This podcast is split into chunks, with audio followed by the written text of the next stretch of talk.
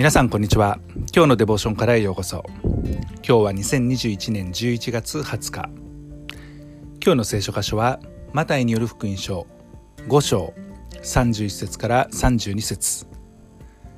今日のデボーションタイトルは離婚について。それでは聖書箇所をお読みいたします。妻を離縁する者は離縁状を渡せと命じられている。しかし私は言っておく。不法な結婚でもないのに妻を離縁する者は誰でも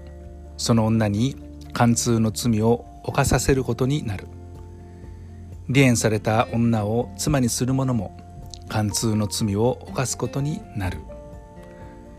この箇所で貫通という言葉が出てきますけれどもこれは男女の不道徳な関係を指していたりまたそれは男性同士女性同士にも適用される神様の前に正しくない思いを持つことも含まれるわけです。離縁まあ離婚するということですけれどもこれは今日私たちにとってとても身近な問題となっていますね。日本でもアメリカでもまあ言ってみれば世界中どこの国でも離婚は増えています。日本やアメリカでは3組に1組が離婚しているというふうに言われています。世界的にますます離婚はしやすい状況になっていることも確かです。しかしキリスト教の教えでは離婚を進めないということがありますけれどもそれにもかかわらずクリスチャンの人たちの離婚率もなんと30%台であるということですから国民全体の比率とはほぼ変わらない数値となっています。私たちが離婚は絶対反対というふうにする前にじゃあ離婚とはどういう意味なのかまた結婚とはどういうものなのか神の前に自分の心の在り方そのことについて私たちがまず知りそして考えることが重要です。例えば虐待があるような状況身体的に命の危険がある場合や精神的に苦痛を強いられ明らかに別居した方がいいような状況。また法的にも離縁することの方が望ましい場合には私たちはそのように進めることもありますけれども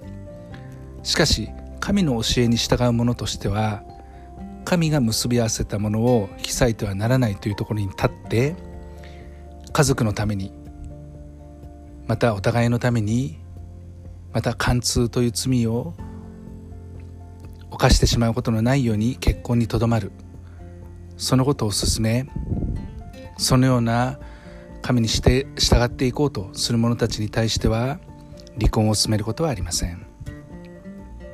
マタイの19章にこのような小話があります。ファリサイ派の人々が近寄りイエスを試そうとして何か理由があれば夫が妻に離縁することは立法にかなっているでしょうかと言った。イエスはお答えになった。あなたたちは読んだことがないのか？創造主は初めから人を男と女とに作られた。そしてこうも言われた。それゆえ人は父母を離れてその妻と結ばれ二人は一体となる。だから二人はもはや別々ではなく一体である。従って神が結び合わせてくださったものを人は話してはならない。すると彼らはイエスに言った。ではなぜモーセは離縁状を渡して離縁するように命じたのですか？イエスは言われた。あなたたちの心が頑固なのでモーセは妻を離縁することを許したのであって初めからそうだったわけではない。言っておくが不法な結婚でもないのに妻を離縁して他の女を妻にする者は貫通の罪を犯すことになる。この離婚しようとする私たちのこの問題それは私たちの心の問題であるわけです。もっと言ってみれば心の頑固さと言えるでしょう。人々は頑固さのゆえに離婚を正当化しようとします。例えば性格が合わないとかこれこれの理由で別れた方がいいとかうまくいかなかったとかまあさまざまな理由があるわけですけれどもその背後には心の問題があるわけです。しかし神が結ばれた結婚に対してイスラエルの民は頑固だったという状況があったためにモーセは離婚をすることを許しました。私たちはこれをもって離婚を正当化するのではなくて神が結ばれた相手と別れる前に夫婦それぞれが心を柔らかくしへりくだりお互いに愛し合うことに努めるそのようなことを神様は願っておられます。モーセが言ったから離婚してもいいということではないということですね。そして離婚によって貫通の罪から守られるようにとイエスが教えられたように私たちの性的な部分にも神様の祝福が与えられ守られることも大切です。結婚には全く問題がないわけではありません。様々な問題があります。それをどのように乗り越えていくのかが実は結婚の真骨頂となります。だからこそ私たちは結婚の意味と重要性を学び続けることが大切です。これは日々の学びです。結婚を通して学ぶこともたくさんあります。私は離婚しないと心に決めていますけれどもそれ以上に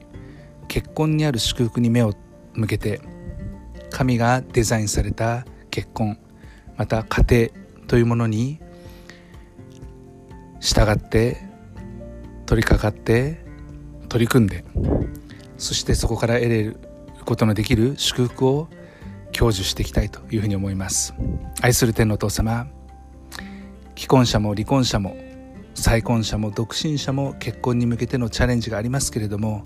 どうか私たちが自分の心をかたくなにすることがなくまたそれによって罪を犯すことがなく他人を傷つけてしまうことがないようにお守りください。結婚をどうぞあなたが祝福してください。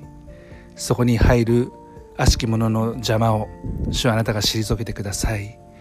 誘惑からお守りください。主をあなたの霊によって今日も一日満たしてください。主イエス・キリストの皆によってアーメン。今日も皆さんの歩みの上に神様の豊かな祝福がありますように。